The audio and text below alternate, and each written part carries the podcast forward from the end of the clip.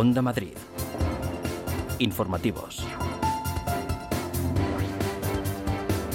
Hola, ¿qué tal están? Muy buenas tardes. Autorizado el primer ensayo clínico en nuestro país para una vacuna anti-COVID. En el ensayo van a participar 190 voluntarios sanos de entre 18 y 55 años. La vacuna es de la farmacéutica Janssen. También se va a probar en Bélgica y en Alemania. Los estudios aquí en nuestro país se van a realizar en dos hospitales madrileños, en el de La Paz y en el de La Princesa. Y fuera de Madrid, en el Hospital Universitario Marqués de Valdecilla de Santander. Van a ser reclutados los voluntarios a partir de la semana que viene. Salvador Illa, ministro de Sanidad. Primer ensayo clínico autorizado en España por parte de la Agencia Española de Medicamentos y Productos Sanitarios de una vacuna anti-COVID en España. Se trata de la vacuna que está desarrollando la empresa belga Janssen, que es una de las vacunas en las que se está negociando eh, desde la Unión Europea. Y estamos a la espera de saber si el Tribunal Superior de Justicia de Madrid da la razón a la comunidad sobre las medidas anti-COVID que cuestionó un juez. Una vez que eh, conozcamos la resolución, la comunidad activaría otras medidas relacionadas con aforos en terrazas y reuniones. Estaremos muy pendientes a lo largo de este informativo de esa resolución. Es viernes, es 28 de agosto. Hay más noticias titulares con Elia Fernández. Los autobuses de la EMT recuperan sus frecuencias habituales. Desde la próxima semana habrá un 30% más de vehículos que en el mes de agosto. Además, el Ayuntamiento de Madrid estudia reforzar líneas que pasan por centros escolares. José Manuel Franco descarta ahora presentar una moción de censura contra Isabel Díaz Ayuso. El líder de los socialistas madrileños ha afirmado en Telemadrid que ahora no es el momento, pero no cierra del todo la puerta a esa opción cuando se supere la crisis del coronavirus. Unidas Podemos rechaza unos presupuestos pactados con Ciudadanos. La formación morada afirma que su proyecto es incompatible con el partido de Inés Arrimadas. La vicepresidenta Carmen Calvo pide generosidad política y asegura que todos tendrán que ceder. Y en los deportes, movimientos en el mercado de fichajes. Diego Costa podría dejar el Atlético de Madrid para recalar en el Tottenham. En segunda división, Luis Pere aterriza en Leganés, procedente de las filas de los Asuna.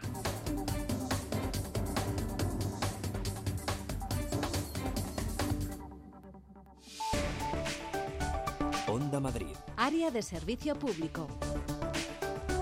Vamos a echar un vistazo a la situación circulatoria en las carreteras en la Comunidad de Madrid en un día de operación retorno.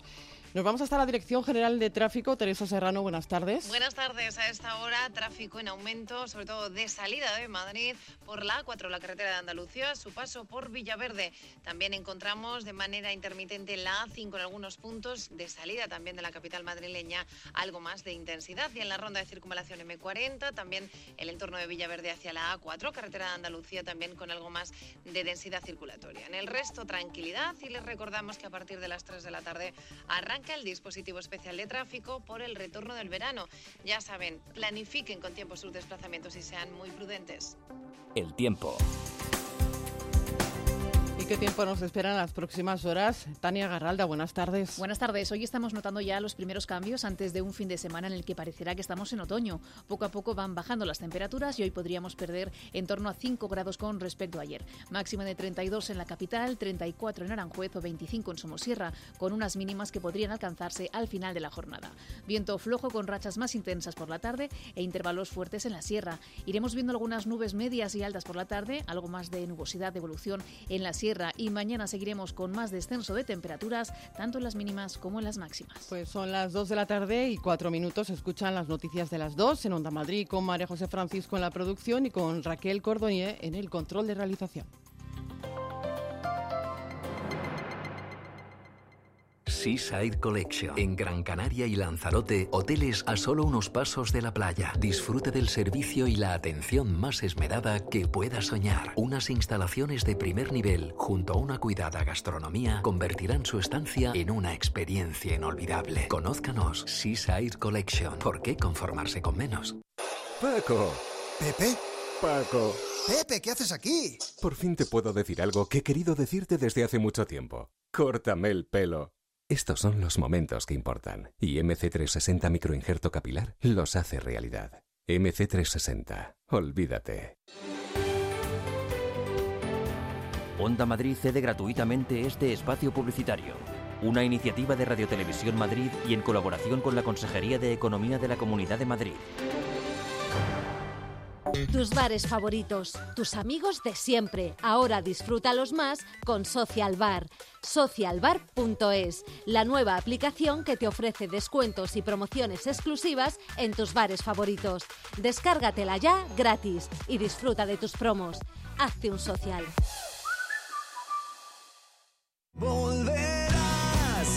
Volverá Juan Pablo Colmenarejo. Yo vuelvo. Volverá Eli del Valle. Yo también vuelvo. Volverá la información y el entretenimiento. Desde primera hora de la mañana a Onda Madrid. Yo sé que al final volverás. El próximo 31 de agosto vuelven las mañanas de radio que más te gustan. Yo sé que al final volverás. A partir del 31 de agosto, de 6 de la mañana a 1 de la tarde, Juan Pablo Colmenarejo y Eli del Valle te esperan en Buenos Días Madrid. Volverás.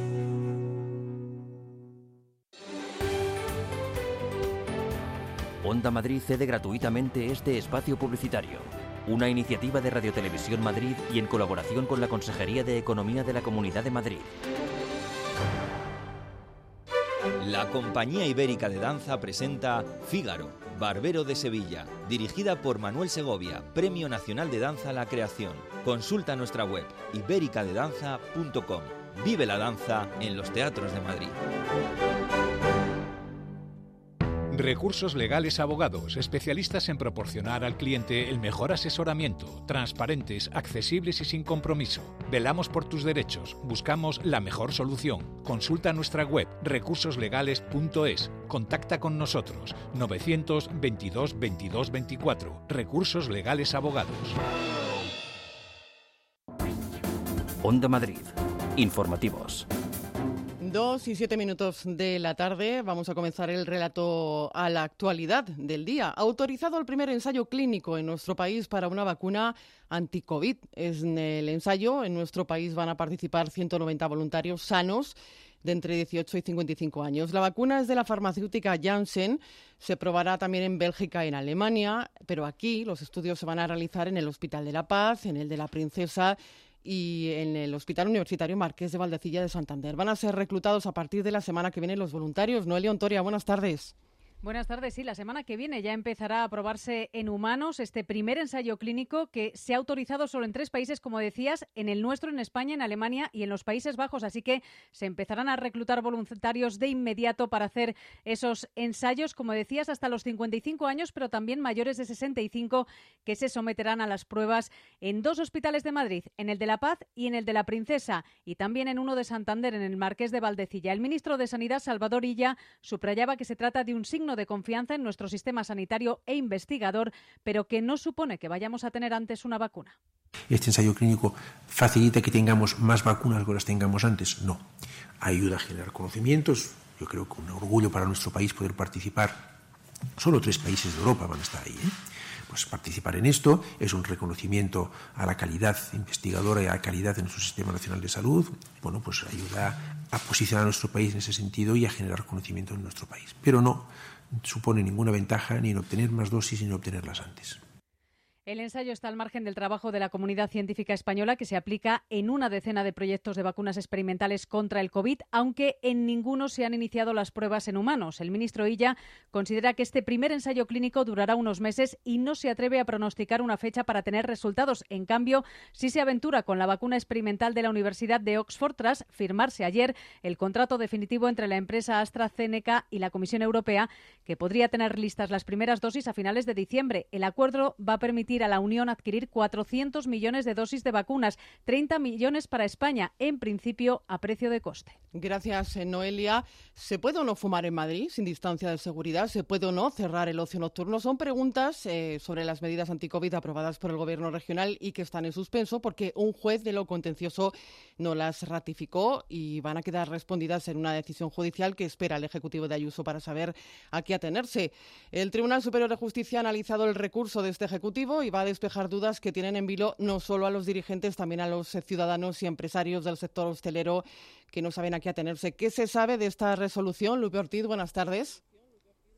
Buenas tardes. Pues sabemos que está tomada. Los jueces de la sección octava de la Sala de lo Contencioso del Alto Tribunal han decidido ya, pero lo que no conocemos todavía es el sentido de su fallo que esperamos de un momento a otro. Fallo para salir del limbo en el que ahora mismo están esas medidas que afectan a los ciudadanos, como dices, pero también a ese sector importante como es el del ocio nocturno. El Gobierno de Madrid aprobó unas pautas incluidas en una orden que no fue ratificada por el juez de primera instancia Alfonso Villagómez, insisten desde el Ejecutivo regional en que son medidas necesarias por la actual situación de la pandemia. Espera con prudencia la decisión del Tribunal Superior para seguir adelante con ellas o no en caso de que la resolución no le sea favorable. Estaremos muy pendientes, Lupe, de esa resolución. Entre tanto, la comunidad es consciente de que en el ocio nocturno y en las reuniones familiares se han producido focos con contagios de COVID-19.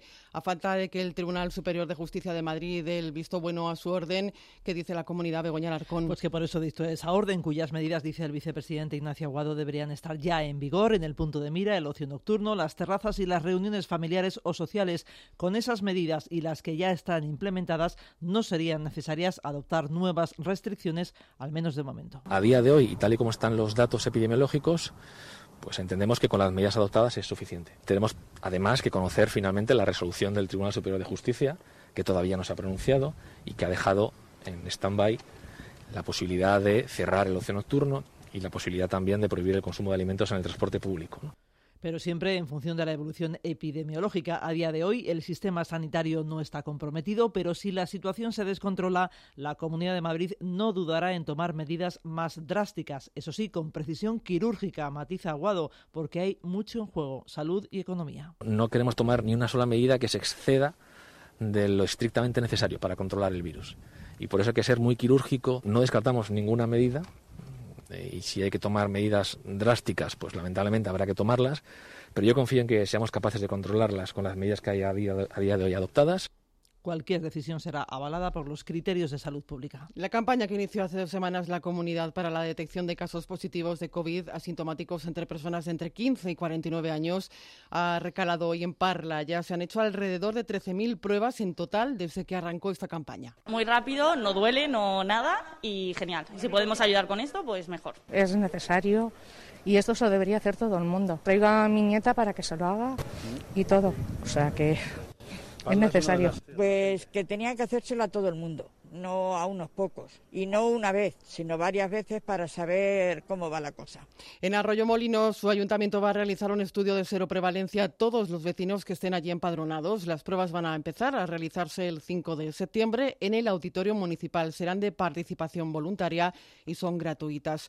Y la Comunidad de Madrid pide que las autonomías tracen una estrategia común sobre cómo actuar ante las familias que decidan no llevar a sus hijos al cole debido a la pandemia, porque aunque la enseñanza es obligatoria y existe norma contra el absentismo, la ley no está pensada para el contexto actual. Nos encontramos en una situación muy especial de pandemia, es decir, nos encontramos con una ley que yo tengo obligación de cumplir como funcionario público, pero una realidad que, bueno, que entiendes que a lo mejor esa ley no estaba pensada para esa realidad. Por tanto, sería buena una decisión de todas las comunidades, de todas las comunidades autónomas. Palabras de Enrique Osorio, del consejero de Educación en Onda Madrid esta mañana en el Buenos Días Madrid, pero hay familias que entienden las medidas anunciadas como insuficientes a la hora de garantizar la seguridad de los alumnos. Y mis hijos no van a ir al colegio ni aunque venga una grúa y que venga quien quiera, mis hijos no van a ir al colegio. Y si prohíben que vayamos por lo menos al supermercado o al parque o a tal, ¿por qué tenemos que mandar a los niños al colegio? Es que no lo entiendo de verdad. Los niños no van a resistir tantas horas con las mascarillas, van a jugar, se las van a retirar. Y el delegado del Gobierno de Madrid, José Manuel Franco ha descartado que el PSOE presente, al menos en estos momentos de pandemia, una moción de censura contra la presidenta Isabel Díaz Ayuso. En declaraciones a Telemadrid ha dicho que no toca ahora, aunque reconoce que los niveles de incapacidad, ha dicho, del gobierno regional llegan a un extremo intolerable. No debemos pensar a día de hoy en moción de censura y eventualmente, cuando se supere este momento, eventualmente pueda haber moción de censura. La EMT recupera en la primera semana de septiembre las frecuencias de invierno. Esto supone un incremento de autobuses del 30% si lo comparamos con el mes de agosto. El Ayuntamiento de la capital también está analizando reforzar líneas que pasan por centros escolares. Eva Prat. Según el delegado de Medio Ambiente y Movilidad, Borja Caravante, el aumento del 30% en las frecuencias de la EMT a partir de la semana que viene es suficiente para atender la demanda. Estamos en torno a una reducción del 35 el 40% de los viajeros respecto al año pasado. Por tanto, si somos capaces de recuperar ese 30% de frecuencias, estaremos dando respuesta a esas necesidades de movilidad. El ayuntamiento trabaja también ya en la movilidad de los alumnos. Estamos analizando la posibilidad de reforzar determinadas líneas en los centros escolares para que la vuelta al cole también sea segura en el transporte público. Caravante ha recordado que los guantes son obligatorios en Bicimat y si hace falta, dicho, aumentará las inspecciones. Onda Madrid. Informativos. Castilla y León, Comunidad Valenciana, Murcia, Cantabria y Melilla han pedido al Gobierno rastreadores militares para el seguimiento de contagios por COVID. La Comunidad de Madrid también está muy interesada por este operativo que ofrece el Ejecutivo Central y va a solicitar, de momento, 150, ¿no, Antoria? Sí, la ministra de Defensa Margarita Robles esperaba esa petición de Madrid eh, de forma oficial de los 150 rastreadores que se facilitarán a la comunidad como al resto de las regiones, sin considerar, ha dicho, si se ha actuado de forma responsable o no hasta el momento en el control de los infectados y subrayando que se trata de efectivos plenamente preparados para acometer esta tarea que esto no tiene ningún tipo de connotación política de ninguna manera, sino que se marca dentro de la obligación que todas las administraciones públicas tenemos de luchar contra el coronavirus y que por eso se hace desde la más exquisita profesionalidad y neutralidad. De hecho, Robles contestaba a las quejas desde el Gobierno regional por no haber ofertado antes a estos rastreadores militares. Recuerda que lleva anunciando su preparación desde el mes de julio. La Comunidad de Madrid tampoco nos hizo llegar ninguna petición en los meses de junio y julio de rastreadores militares cuando yo misma en algunas intervenciones públicas dije que estábamos formando rastreadores militares porque eran imprescindibles para las Fuerzas Armadas y que en su momento podrían ponerse a disposición de las comunidades autónomas. Defensa se abre a incrementar en el futuro el número de rastreadores en función de las necesidades de cada comunidad. Recuerda que han sido instruidos para conocer cómo se comporta el virus y para tratar psicológicamente con los afectados. Gracias, Noelia. Y la única vacuna que plantea Sánchez frente al virus es el marketing y las fotos. Las palabras del portavoz del Grupo Popular en el Senado, Javier Maloto, que ha acusado a Sánchez de plantear una nueva batería de reuniones para hacerse fotografías. Subraya que ni el marketing salva vidas ni las fotos frenan la curva de contagios. La única vacuna que plantea Sánchez frente al virus es otra vez el marketing. En esta ocasión con una nueva batería de reuniones para hacerse fotos y ni el marketing salva vidas ni las fotos eh, frenan la curva de contagios. Por eso, el presidente Pablo Casado acudirá la próxima semana a la Moncloa para exigirle a Sánchez de una vez por todas que tome las riendas de este país. Onda Madrid. Informativos. El juzgado de instrucción número 5 de Parla ha archivado el caso del sobrecoste del tranvía que fue denunciado por la Fiscalía del Tribunal de Cuentas por los delitos de prevaricación y malversación de caudales públicos. Cristina Espina. Un sobrecoste de 39 millones de euros es lo que llevó al Ayuntamiento de Parla a los tribunales y puso fin a la carrera política del que fuera secretario general del PSM y alcalde de Parla, Tomás Gómez, después de que durante meses se especulase con su posible imputación en el caso. Ahora, tras el sobreseimiento provisional de la causa, la reacción del consistorio parleño, hoy por hoy también socialista, no se ha hecho esperar. Alcalde Ramón Jurado. Después de cinco años queda demostrado que la derecha y sus satélites utilizaron a Parla y a los parleños para destrozar una carrera política. Se ha humillado y marginado sistemáticamente esta ciudad. Es el momento de que la Comunidad de Madrid asuma de una vez por todas su responsabilidad, porque es de justicia que la Comunidad de Madrid asuma la financiación íntegra del tranvía y devuelva a Parla y a los parleños hasta el último céntimo del coste de una infraestructura que es de su competencia. En cuanto al caso, el auto al que ha tenido acceso Onda Madrid determina que no existen indicios suficientes sobre los que poder sustentar de forma racional la denuncia formulada por la Fiscalía del Tribunal de Cuentas. Sobre el delito de prevaricación, la magistrada señala que la actuación denunciada podrá ser irregular desde el punto de vista administrativo, pero rechaza que haya habido una actuación arbitraria al aprobar unas modificaciones en el proyecto de construcción. Tampoco cree que se pueda determinar la existencia de malversación de caudales públicos al no encontrar vínculos entre los entonces responsables públicos del Ayuntamiento de Parla y las empresas adjudicatarias. Nos vamos ahora hasta Alcalá de Henares porque tras la suspensión suspensión de su feria taurina, de la feria que iba a comenzar esta tarde. El Partido Popular del municipio ha pedido que se evalúe la suspensión de los conciertos en la Huerta del Obispo, en cuya organización participa el consistorio. Esther Bernabé. Esta petición ha hecho el PP Complutense a su alcalde, Judith Piquet, es la portavoz. Pedimos que el alcalde, Javier Rodríguez Palacios, tome ejemplo de esta decisión responsable y se plantee la idoneidad de seguir celebrando los conciertos donde hay un aforo de 800 personas. Si para el alcalde supone un riesgo acudir a las corridas de toros, también debería serlo acudir a un concierto con este aforo,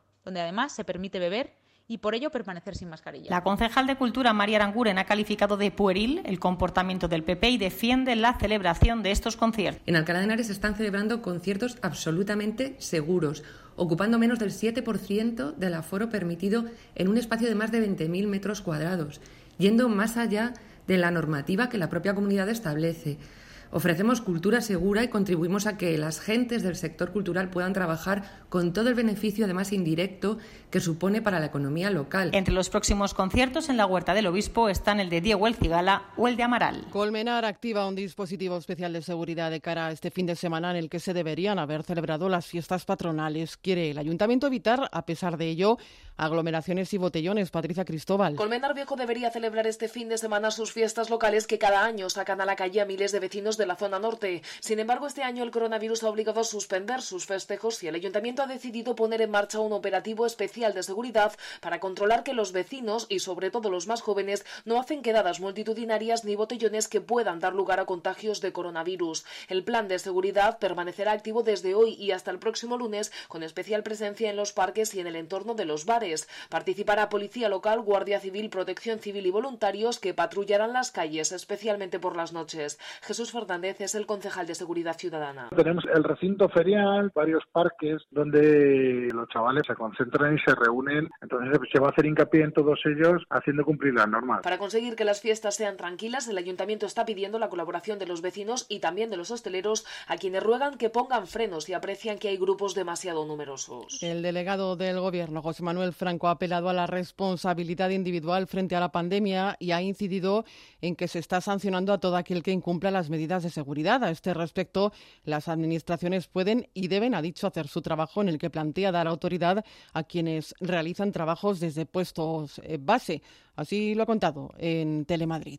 Y deberíamos revestir de cierta autoridad pues a personas como responsables de, de, discotecas, de bares, de restaurantes, de hoteles incluso, para que tuviesen capacidad de, entre comillas, imponer y procurar que las personas irresponsables se comporten de manera responsable. Y les recordamos que Madrid cierra a partir del 1 de septiembre sus parques y adelanta la clausura de las piscinas.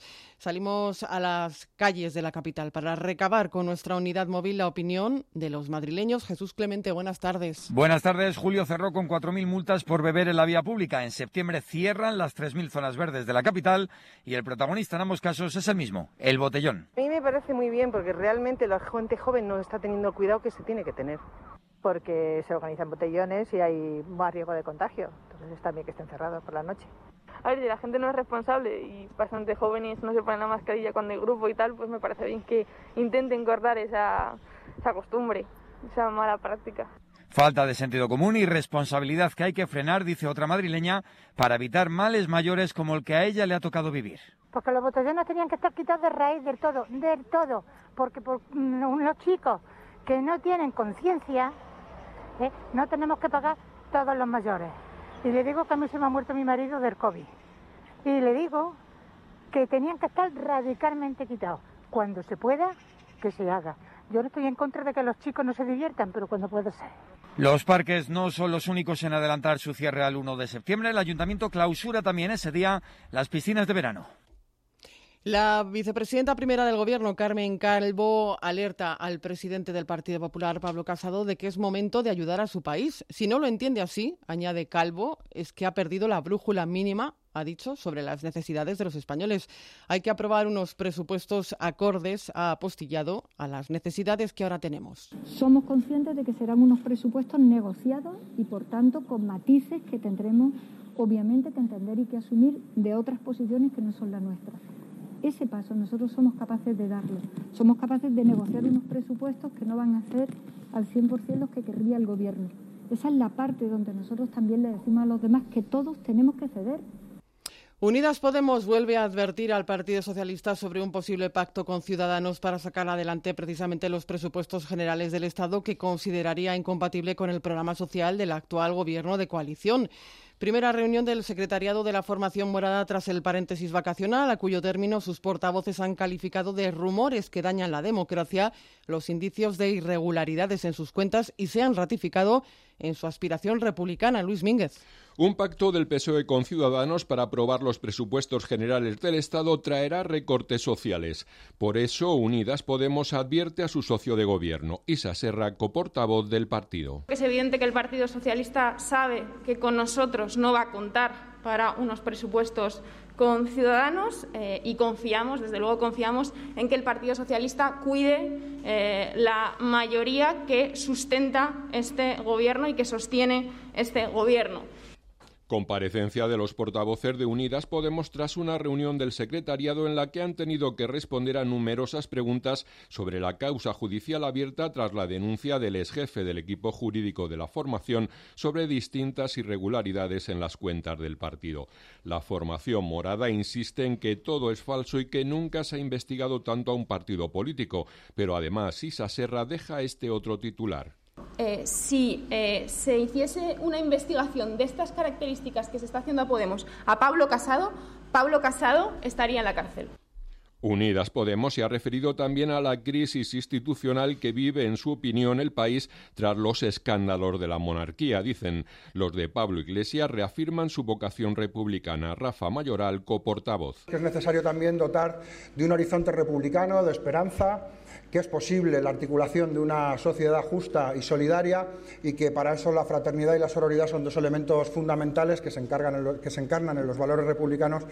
La formación morada quiere que el debate social latente sobre el modelo del Estado llegue también al ámbito parlamentario. La firma de nuevas hipotecas para la compra de una vivienda encadenado en junio su cuarta caída interanual. Son datos del INE, que por otra parte certifica que el consumo continúa a la baja en julio, si bien el consumidor vuelve al pequeño comercio. Pablo López. Caída de las ventas minoristas del 3,7% en relación a los datos de hace un año y subida del 1% en relación a junio. En Madrid el retroceso es del 1,3%, mientras que Canarias e Islas Baleares registran fuertes retrocesos por la falta de turistas extranjeros. El levantamiento del estado de alarma ha permitido a los consumidores volver al pequeño comercio que incrementa sus ventas un 3% frente al 1% que pierden las grandes superficies y el 25% que retrocede el comercio electrónico, que sin embargo confirma su crecimiento en el último año al subir sus ventas un 20%. Por su parte, las hipotecas constituidas en junio caen el 12,7%, con un incremento de su importe medio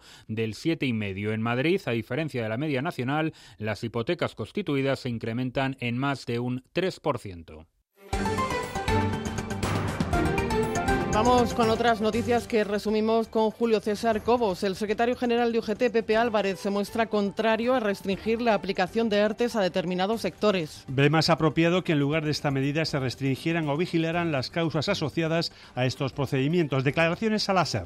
Eh, restringir los sectores me parece menos apropiado que eh, restringir eh, las causas o vigilar las causas eh, en estos momentos restringir los sectores no es nada fácil, pero vamos a escuchar la propuesta del Gobierno. La Policía Nacional detiene en Zaragoza a un negacionista de la COVID-19 por incitar al odio y a la violencia a través de las redes sociales. Publicaba en sus perfiles frases incitando al odio y a la violencia contra políticos y diferentes colectivos profesionales. Se hacía pasar por un cargo de un organismo público y realizaba llamadas telefónicas a diferentes residencias de ancianos, hospitales, clubes de fútbol e incluso medios de comunicación para difundir datos falsos relacionados con la situación de la pandemia. El incendio de Almonaster en Huelva ya es el mayor del verano en Andalucía. El perímetro afectado es de 4.500 hectáreas. Esta mañana se habían desalojado 250 personas de varias pedanías de la zona y las previsiones meteorológicas de la tarde con altas temperaturas no ayudan a su extinción. Alrededor de un centenar de efectivos y 19 medios aéreos participan en sofocar este incendio. Y Trump asegura que Biden demolerá el sueño americano si gana en noviembre. El presidente norteamericano dice que si es el elegido su rival en las elecciones de noviembre, Joe Biden,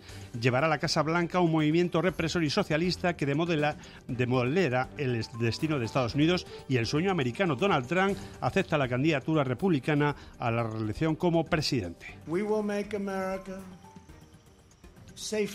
Haremos una América más segura. Haremos una América más fuerte. Haremos una América más orgullosa y haremos una América más grande que nunca. Estoy muy, muy orgulloso de ser el nominado del Partido Republicano. Os quiero, que Dios os bendiga y que Dios bendiga a América. Gracias.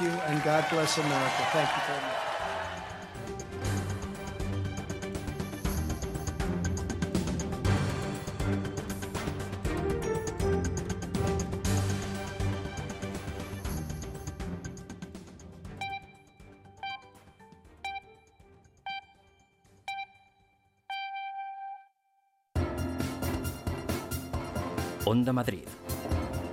Informativos.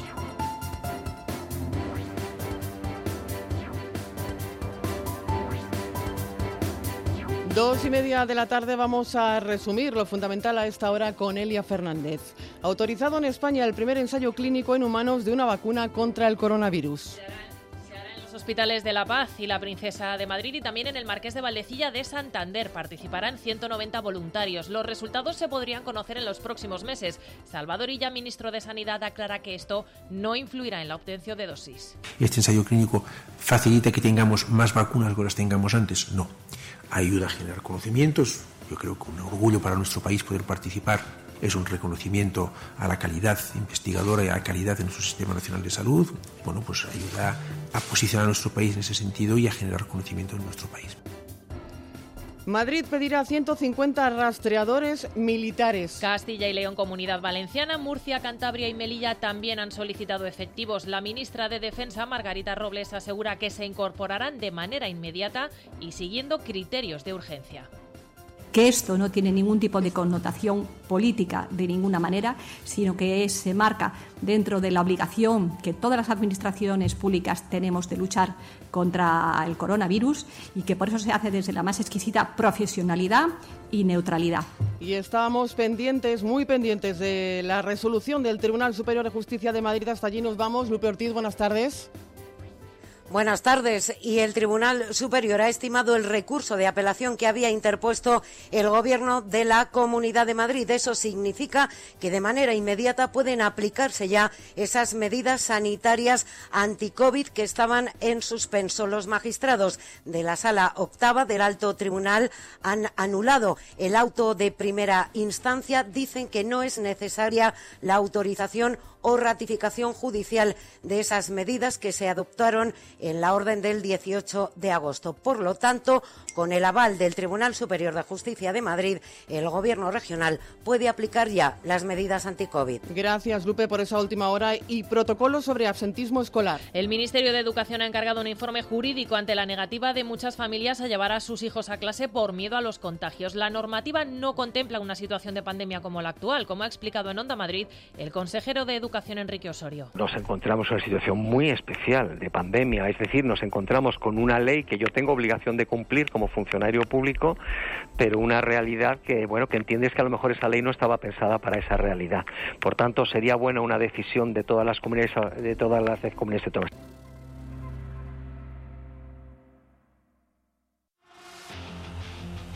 Onda Madrid. Deportes. Con la información deportiva, José María Bonilla, buenas tardes. Hola, buenas tardes. El mercado de fichajes en la época estival no para. Dani Ceballos podría seguir cedido en el Arsenal tras realizar una buena temporada a las órdenes de Mikel Arteta. El futuro de Mariano estaría ligado al Benfica. Esto en el Real Madrid. En el Atlético, Kalinic puede marcharse al Besiktas a cambio de 3 millones de euros. Diego Costa estaría en la órbita del Tottenham y los colchoneros que persiguen a un delantero se han fijado en la cassette, jugador del Arsenal. Lemar o Vitolo podrían entrar en la operación. Darío Poveda se marcha traspasado al Getafe y en el Leganés se han hecho con los servicios de Luis Perea. Al Alcorcón llega cedido Barbero, procedente de Osasuna, y ha presentado a Hugo Fraile, que ha sido protagonista en el partido de la UNA. El técnico Mere, gran valedor para su llegada al club alfarero. Los jugadores de la NBA han decidido levantar el plante y reanudar los eh, playoffs, aunque no renunciarán a dar visibilidad a su protesta contra el racismo. Mañana comienza la edición 107 del Tour de Francia. Habrá 17 españoles en el pelotón de la Ronda Gala y este fin de semana también se disputa el Gran Premio de Bélgica de Fórmula 1. Vamos ya con la agenda cultural que ha preparado María José Francisco cuando son las 2 y 34 minutos de la tarde. Ya saben que escuchan las noticias de las 2 en la sintonía de Onda Madrid.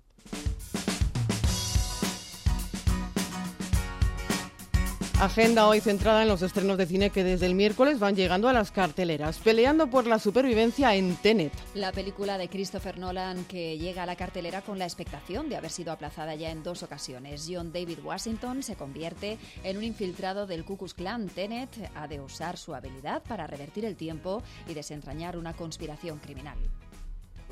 Tenet abrirá las puertas correctas y también algunos Los que no nuevos mutantes acercando el terror al universo de los X-Men. Cinco jóvenes mutantes acaban de descubrir sus habilidades. Están recluidos contra su voluntad en un psiquiátrico donde tendrán que escapar de su pasado para salvarse a sí mismos. ¿Sabéis qué son los mutantes? ¿Alguien quiere compartir su primera vez? Historias de amor que convergen ahora unas con otras en Mi Gran Despedida. Todas tienen nombre de mujer. El de Puri, que va a dejar las cosas claras con su novio, de Milagri, cuya vida está llena de secretos, y Sara, que va a contraer matrimonio y ha invitado a toda una troupe de mujeres para hacerle feliz ese día. Ambientada en Cádiz, está inspirada en el movimiento Me Too. Fútbol femenino en clave de comedia va por nosotras. De los productores de Selaví o Intocable llega esta comedia sobre una pequeña ciudad a punto de perder su campo de fútbol. El equipo ha sido descalificado por insultar al árbitro y ahora será un equipo formado exclusivamente por mujeres el que va a defender los colores de la ciudad, alterando a toda una comunidad que asocia este deporte solo a los hombres. La comisión ha decidido suspender a los jugadores del SPAC durante toda la temporada. Y Abu Leila es un thriller psicológico en la Argelia de los 90. Con dos amigos de la infancia cruzando el desierto en busca de un peligroso terrorista. Queen, María José, que es y que será actualidad. Pues así es, porque sus canciones eternamente recreadas eh, siguen siéndolo en el caso de la cita de mañana en IFEMA. Momo, tributo a Queen, es un show lleno de luz, de color, y sobre todo un homenaje, claro, a esta banda mítica, un espectáculo que forma parte de Abre Madrid.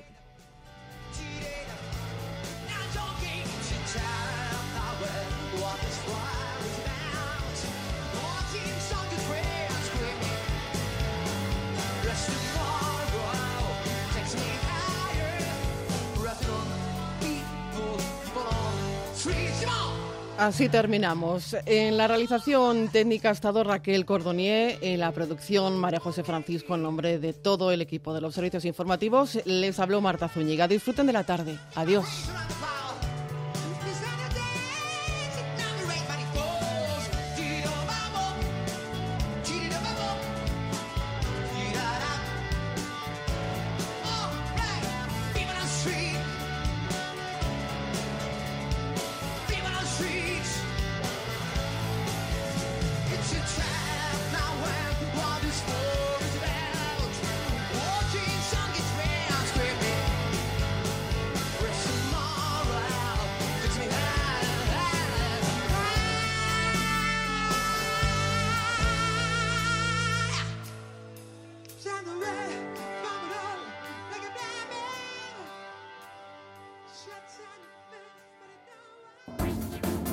Madrid. Informativos.